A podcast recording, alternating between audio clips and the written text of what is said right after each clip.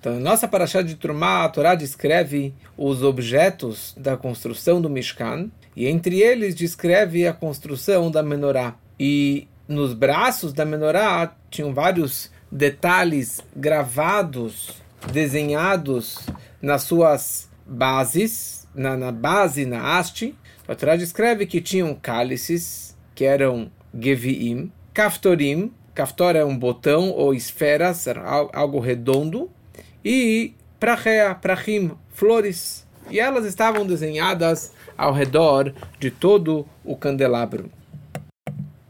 Explica nossos sábios na Gemara, no Tratado de Menachot, que ali descreve sobre os detalhes da construção do Mishkan e da Menorá, como que era esses Geviim, esses copos ou esses cálices. A Gemara fala que eles parecem com Kosot Alexandrim, copos da Alessandria. Vem o Rambam, o Maimonides, no Perusha Mishnayot deles, e ele fala que isso é um copo que a base dele é estreita e ele abre para cima como um copo normal. Então a base desse copo da Alessandria era uma base estreita que acaba sendo como um triângulo.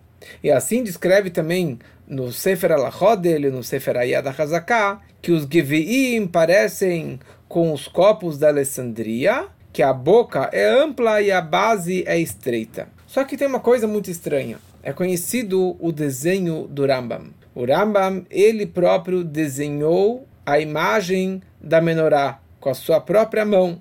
Isso inicialmente estava somente no Pirusha Mishnayot, nas explicações dele sobre a Mishnah, mas posteriormente foi colocado também dentro do Sefer Ayad HaZaká. Mas de qualquer forma, ali o Ramam ele desenha esses Givim, mas ele coloca esses potes, esses cálices, de uma forma ao contrária. Ele coloca a parte ampla larga dos Geviim, que seria a boca, virado para baixo, para o chão, e a parte estreita, que seria a base, ele coloca para cima. Quer dizer, ele coloca, na verdade, um copo de ponta cabeça. Você me descreve que os copos, que os Geviim são copos da Alessandria, e na prática ele desenha um copo de ponta cabeça, virado para baixo, com a boca aberta para baixo e a parte estreita para cima. Apesar que o Ramam ele fala que esse desenho não é exato, é só klalutá, reahaitá, só uma forma geral de como que era é, a menorá, para saber a posição e a imagem em geral, mas não bedigduk, sem uma exatidão. E por essa razão, ele coloca esses copos como se fosse um triângulo. Apesar que não existe copo triângulo, não existe um copo com uma base é, estreita, pontiaguda, com uma ponta só, nenhum copo fica de pé dessa forma. Mas a imagem é essa, a ideia é essa, que era mais amplo de um lado e mais estreito do outro lado. Tudo bem, mas não há razão de ele fazer um desenho de ponta cabeça. Você não quer ser exato nas medidas e nas, nas dos detalhes, tudo bem. Mas colocar o copo de ponta cabeça, que a parte estreita fica para cima, isso daqui não tem lógica, não tem razão de fazer dessa forma. E principalmente que o Rambam, ele em geral, ele era daikan, ele era muito meticuloso, com muita exatidão em cada detalhe que ele faz e que ele, que ele escreveu. Então não tem lógica de escrever que o Rambam ele colocou os Geviim de ponta cabeça sem querer, né? Assim, sem, sem querer, isso foi dos 22 vezes porque tem 22 Geviim em toda a menorá. Então por isso a gente chega à conclusão que, sendo que o Rama ele próprio desenhou, e ele colocou os Geviim nessa posição de cabeça para baixo, significa que a opinião dele era que os Geviim eles estavam de ponta cabeça. Quer dizer, a parte ampla para baixo e a parte estreita para cima. Porque essa era a opinião dele. Talvez ele recebeu isso aqui de Kabbalah, Kabbalah quer dizer de passar de geração em geração, pra, aprendeu do professor, do professor, do professor, até chegar lá para trás. Ou porque ele tinha uma fonte, algum livro, que ele se baseou neste. Como que vários livros que haviam naquela época não chegaram nas nossas mãos. Como que vários lugares no Rambam ou outros Rishonim, eles falam, ah, consta em tal Medrash, consta em tal livro, e na nossa mão nós não temos acesso a este livro. É interessante que apesar que o Rebbe tem é, a maior biblioteca de livros judaicos com todos os tipos de versões e tipos de impressões, mas o Rebbe fala, esse livro, Loigi Aleadeino, não ainda não chegou nas nossas mãos. E o Rambam, nas primeiras versões do Rambam, no Sefer Ayad, ele não traz esses desenhos, como que ele, em geral, não traz desenhos. Só que depois é, foi, ficou famoso que tem uma versão que o Rambam ele sim coloca a imagem dele, a imagem da menorá, que ele fala Vezoi Tsuratá, assim que é a imagem dela, é, mas a imagem é a mesma, que a boca está estreita para baixo e a, e, e a base estreita está para cima. Então, essa que era a opinião do Rambam, assim que ele aprendeu dos mestres dele, assim que ele tinha de tradição, ou assim que ele leu em algum livro, então por isso que ele fez nesse formato. E talvez três razões porque era dessa forma. Algumas razões porque o Rambam não trouxe, inicialmente ele não trouxe daqui no Sefer Ayah dele, porque não, tava, não fazia parte do plano inicial dele de colocar desenhos. E ele é muito meticuloso de não escrever nada a mais que não estão escrito claramente no, no, na, no na Gemara. E vários detalhes para ele também não é leikuva, não vai deixar a menorá não kasher. Mas podemos falar bastante sobre isso, mas em Kamekomo aqui não é o lugar de entrarmos em todos esses detalhes. Mas tá bom, então ele é dessa opinião que os copos, os giviim, os cálices estavam virados de cabeça para baixo. Mas a pergunta é, a pergunta fica, por quê? Qual é a razão? Qual é a lógica de você fazer um copo de ponta cabeça virado para baixo? Principalmente que no Mishkan existia uma regra que se chamava Derer Gedilatam. Tudo precisava ser feito, colocado da forma que ele cresceu e nasceu da terra. Por exemplo, os krashim, as vigas, as estacas de, de madeira de cedro, de cedro, de acácia, a parte de baixo do tronco ficava de baixo e a parte de cima ficava para cima. Sem, você não podia colocar de ponta cabeça. E assim também, no, e assim também em geral nas nossas mitzvot que nós fazemos, você tem que precisar fazer a mitzvah da forma que ela cresceu. Derech gidilatam. Como o lulav, você não pode segurar o lulav, o etrog, a aravá, o adá, você não pode segurá-los de ponta cabeça. Então por que aqui os giviim foram feitos o oposto do crescimento, entre aspas, quer dizer, do, do normal de um copo, que ele fica aberto para cima e fechado para baixo. Então fala o Rebbe que podemos entender isso quando vamos entender em geral toda a ideia da menorá. Qual é todo o propósito da menorá, do candelabro do templo? Fala o Talmud, a Gemara fala em Menachot em alguns lugares, Lo leorá nitzarich, ela edu tu lechol baei olam, o propósito da menorá não era para iluminar aquele local, porque era um local fechado, com quatro paredes, e só o Cohen fica, entrava lá para acender e pronto. O propósito da menorá não era para iluminar o local, e sim era um testemunho para todo o mundo que a Shekhinah, que a presença divina paira no povo de Israel.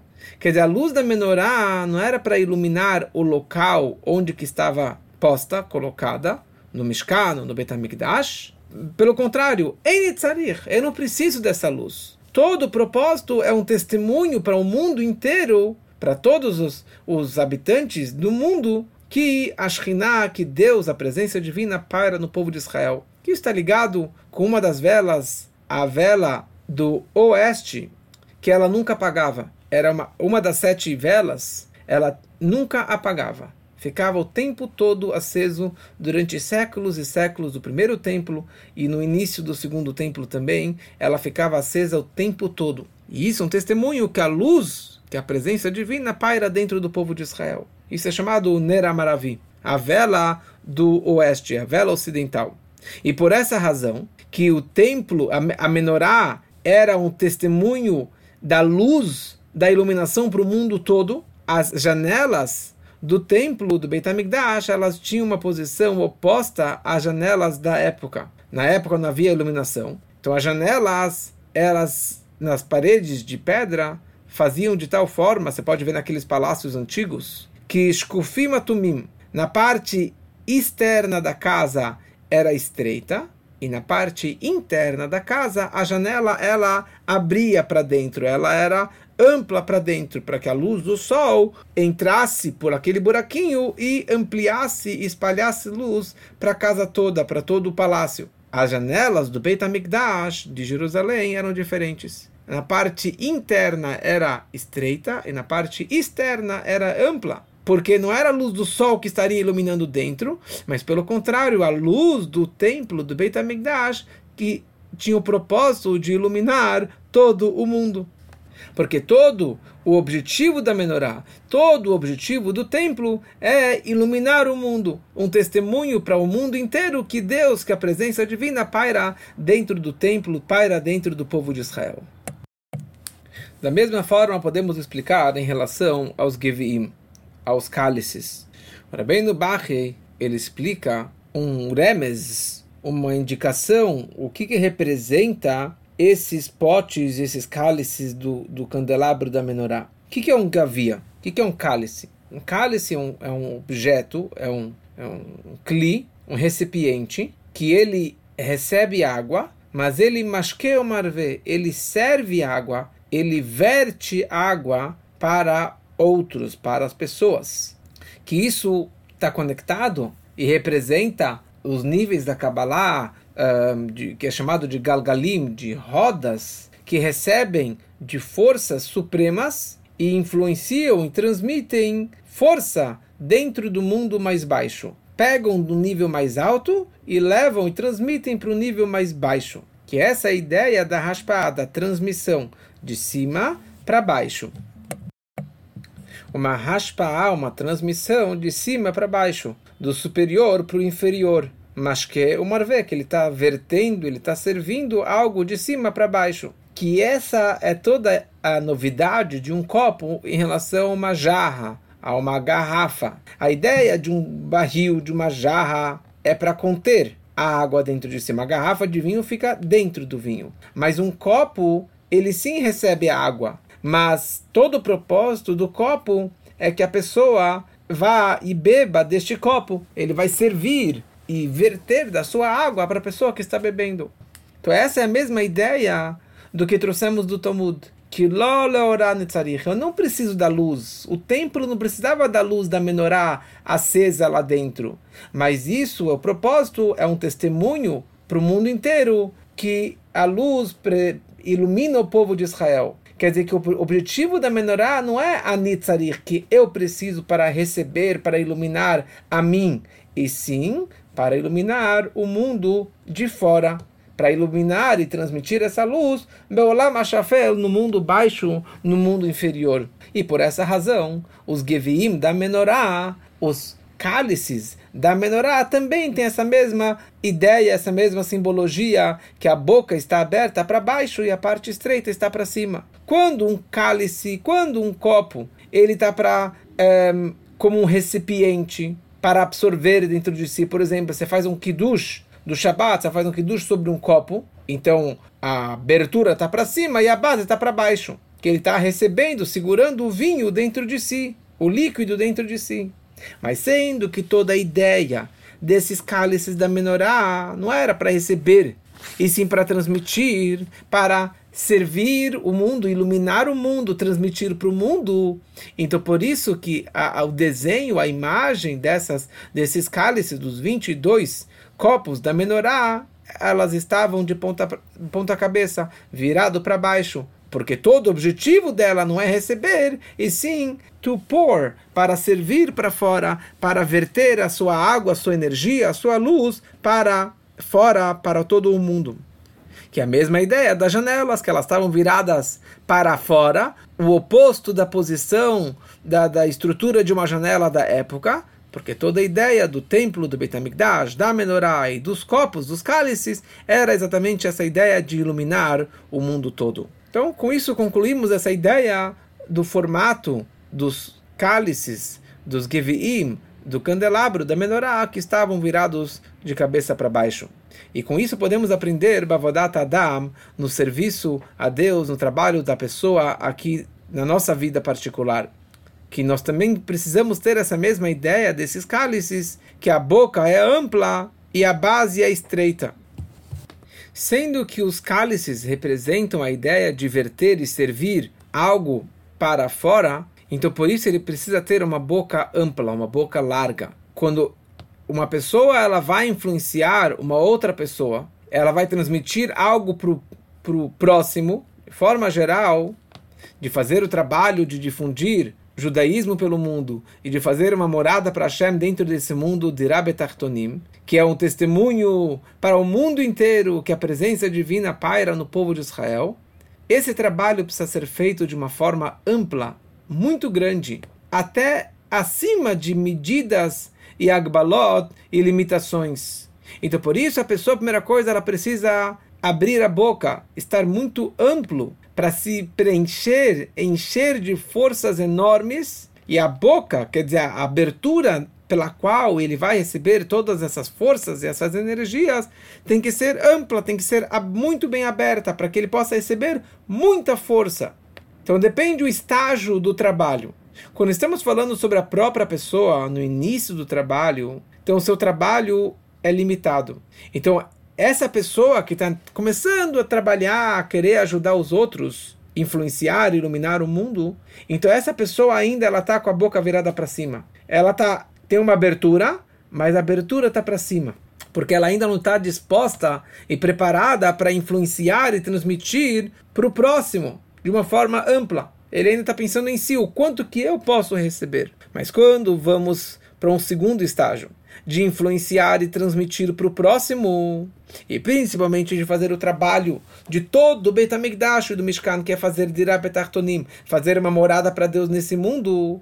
Então precisamos saber que esse trabalho precisa ser feito sem fronteiras, sem limites. E a abertura ampla precisa estar virado para baixo, para aquele em direção ao receptor, a outra pessoa que vai receber essa luz, essa energia de mim.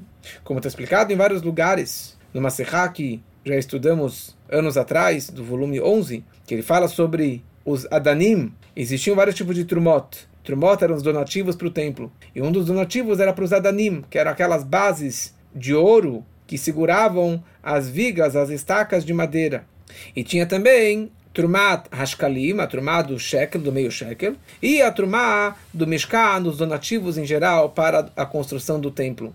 Então a Trumá, a doação para fazer esses pilares de ouro, que era com, com meio shekel, isso estava limitado, era uma doação limitada. Kesef, meio shekel de prata, e assim por diante. Já a Trumata Mishkan, dos donativos para a construção do templo, tinha 13 tipos ou 15 tipos de, do, de, do, de doações. Tinha do mineral, do vegetal, do animal. Cada um deu o quanto que ele podia, podia entregar de doar para o templo. Que isso representa também a doação do racional do homem, do medaber, entregando, se entregando ao templo. Por que, que nessa diferença? Trumata Adanim Bashkalim, os donativos dos pilares de ouro e de, do meio shekel, isso representa colocar a base, o início do trabalho da pessoa. Que isso é, esse drama, o trabalho constante, o trabalho regrado, organizado. Você acorda de manhã, você fala Modeani, e você vai avançando e crescendo e subindo. Já o Trumata Mishkan, o trabalho, os donativos do Mishkan, que é todos os tipos de donativos, de todas as áreas e, e, e formas de doações. Isso representa o trabalho geral da construção do Migdash que todo o propósito disso é que Deus vai parar dentro do templo, dentro de todas as pessoas e trazer Deus no mundo mais baixo, que nesse sentido não tem limites, não tem agbalot, e por isso que representa o trabalho com todo o mundo, com todos os ingredientes e tipos de materiais do mundo. Essa é a diferença desses dois donativos. E por essa razão, em geral, todas as mitzvot precisa cumpri-las derer da forma que elas cresceram, de baixo para cima. Você segura o lulav, o etrog, o adaz, etc., que tem que ser de baixo para cima. Já os cálices da menorá, eles estavam de ponta cabeça, o oposto de, de cima para baixo, a parte ampla para baixo. Por que essa diferença? Porque todas as mitzvot, principalmente o lulav e as quatro espécies de Sukkot, estão conectados com Seider Shtalshelut, com o desencadeamento dos mundos, os quatro mundos espirituais. Então, por isso, você precisa seguir o Seider, uma ordem cronológica do desencadeamento do Ishtalshelut de uma forma normal, gradativa, da forma que elas vão crescendo. E por isso, você precisa segurar as quatro espécies da forma que elas crescem, de baixo para cima. Gedelatam. O Seider de cumprir uma mitzvah é Derech Gedelatam. O os Geviim, o próprio Gevia, os próprios cálices, eles tinham uma estrutura normal, uma estrutura base, a base estreita e uma boca ampla para cima, que é o normal. Mas já que elas foram gravadas e, e, e, e fundidas dentro da menorá, e elas fazem parte de todo o objetivo da menorá, que é servir, iluminar, transmitir de cima para baixo para o mundo todo, todo que está lá para fora. Então, por isso, precisa sair de si, sair da sua natureza e do seu caminho regrado, normal, para iluminar para fora. É por isso que as janelas do Beit HaMikdash também tinham essa mesma ideia. O oposto da normalidade da época era amplo para fora e estreito para dentro. Então, quando você vai influenciar ao mundo e transmitir para o mundo, você precisa fazer com a boca aberta, ampla, acima de qualquer limitação, para conseguir iluminar amplamente em todos os lugares do mundo e do planeta. E com isso, Rebbe conclui a primeira metade da Sihá, que descreve a ideia dos Geviim, dos cálices, que elas estavam viradas de cima para baixo. E agora o Rebbe começa a falar sobre o formato dos braços da menorá. Então tem mais um detalhe no desenho do Rambam, do Maimonides, sobre a menorá, que ele desenhou, como falamos antes, com o seu próprio punho, que os seis braços da menorá, eles estão numa reta na diagonal viradas para cima. Diferente de todos os desenhos conhecidos e famosos em todos os lugares, que é meia bola, meio círculo, meio arco, um arco, arredondados. Apesar que a gente poderia explicar com dificuldade, que o Ramam, ele, já que ele não foi tão exato, meticuloso nesse desenho, ele poderia fazer um desenho reto em vez de fazer redondo, que talvez seria um pouquinho mais difícil, mas isso não, não funciona. Essa resposta não, não gruda, porque claramente o filho do Rambam, Rabbi Avraham ben Rambam, ele descreve que os seis braços da menorá, eles iam beyosher, retos, para cima, que esse é o desenho do meu pai, que era reto, que era na diagonal e não redondo, como que as pessoas costumam desenhar. E assim o Rashi escreve claramente na nossa paraxá que era Baalachson, Nimshachim Veolim, subia na diagonal para cima. Então todos os desenhos conhecidos da menorá que são redondos não seguem a opinião do Rashi e não seguem a opinião do Rambam que eles próprios desenharam, que ele próprio desenhou. Tem um livro que se chama Mishnat Hasidim, ou o autor do Mishnat Hasidim, no seu livro que se chama Maseh Hoshev, que descreve sobre a construção do Mishkan. Ali ele descreve que Nimshachim Beigul, que os seis braços eram redondos. E ele fala o seguinte, que apesar que o Rashi fala claramente que não era redondo e sim era na diagonal, mas fala o Baal Mishnat Hasidim, o Maimonides, o Rambam, no seu livro, ele não descreve nas Ilhot Betabechirá se era reto, se era na diagonal ou se era redondo. Ele simplesmente escreveu que vão para cima, os braços vão para cima. E ele traz como prova um outro livro, Baal Chochmat Mishkan, que ele fala que era os braços redondos, Beigul, redondos. Então por isso o, o autor do, do, do Maser Hoshev, ele fala que assim mistabra, essa que é a lógica, que eram dessa forma, que era como os planetas dos céus, que eram redondos, que ligado com os sete planetas. Então aqui nós temos os sete braços da menorá e ele conclui que eram redondos. E aqui o Rebbe vai analisar, porque ele traz uma coisa e fica muito apertado e o Rebbe vai querer provar como que realmente os braços eram da, na diagonal e não redondos.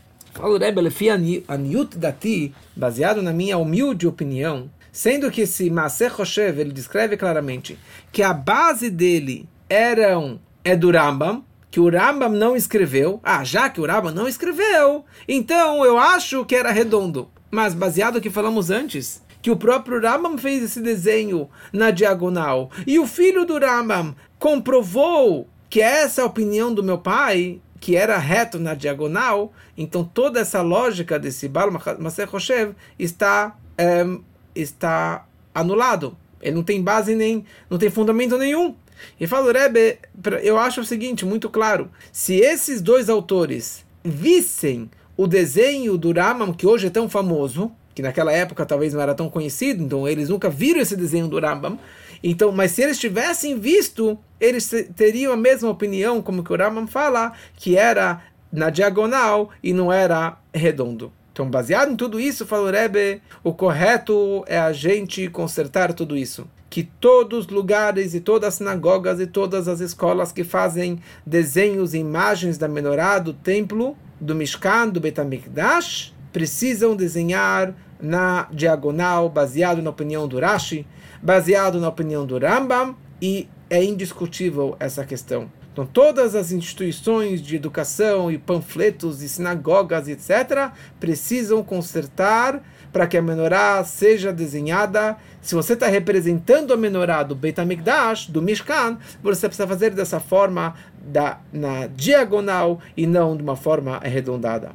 E baseado nisso, falou Rebbe, o correto seria também consertar as, as Hanukiot de Hanukkah, que muitas até hoje fazem de uma forma redonda, mas toda a ideia da Hanukkah é lembrando o milagre que aconteceu na menorá do templo na história de Hanukkah. Então, se a, se a menorá é na diagonal, então a Hanukkah também deve ser feita na diagonal e não usar Hanukkiot no formato redondo. Então, então, é conhecido no Arco de Tito, no Arco do Triunfo, em Roma, que até hoje está lá gravado no Arco do Triunfo os romanos chegando em Roma com os objetos do Betamigdash que eles destruíram, do primeiro templo que eles destruíram, e ali tem uma imagem de uma menorá. Então, provavelmente o mundo se baseou na imagem da menorá neste arco de Tito, que ali tem uma menorá redonda. Só que quem desenhou esse arco? Foram não judeus. E eles desenharam isso onde? Em Roma. E por isso que esse arco é chamado Arco do Triunfo, o arco da vitória de Titus e Marchemó, que ele venceu e derrotou e destruiu o Betamigdash. Então, quando Titus, o perverso, destruiu o, o primeiro templo, o, desculpa, o segundo templo, ele ordenou que roubassem, pegassem todos os objetos do Betamigdash e levassem eles para Roma. E pela sua honra foi construído o arco de Tito, o arco da vitória, o arco do triunfo, que representa o nome dele, que representa a honra dele, é o, é o portão de Titus, o arco de Tito. E ali está gravado, você pode ver a imagem, você pode abrir na internet, você pode ver esse, esse arco, como que os, os soldados romanos estão carregando os objetos do Beit HaMikdash junto com os judeus capturados, e ali tem uma menorá. E essa menorá tem seis braços redondos. Primeira coisa essa menorá que está lá gravado no arco não é perfeita, com os mínimos detalhes. Como você pode ver, que não tem perna. É um candelabro que não tem nem base. Óbvio que tinha base, mas foi feito de uma forma sem base. Então, todo obje objeto, o objetivo desse arco, dessa gravação, é para demonstrar a vitória de Roma contra o povo de Israel, Deus nos livre. A tal ponto que ali está escrito a palavra Yehuda Yudá Kapata Judá, os judeus foram capturados. E havia épocas que eles forçavam os judeus a irem até esse portão de Titus para mostrar o que estava gravado lá, para desprezar, para humilhar os judeus que eles são capturados. Então, a imagem da, do, da menorá com, com os braços redondos, meio arco, como que está no portão de Titus, isso tem que despertar um berro e uma advertência muito grande Quer dizer, o mais importante é o seguinte: isso aqui é o oposto do desenho do Rashi, o oposto do desenho do Rambam. E na hora que você usa um desenho redondo, uma menorá, com, com meio arco, você está comprovando e você está aprovando, Deus nos livre, Hazve Shalom, Rahaman al no desenho que foi feito no portão de Titus, que foi feito desde o princípio para sofrer e humilhar o povo de Israel. Ao invés de demonstrar que a menorá é uma luz para o mundo, Eidud lekol olam é um testemunho para todo mundo que a Shekhinah, que a presença divina, paira no povo de Israel.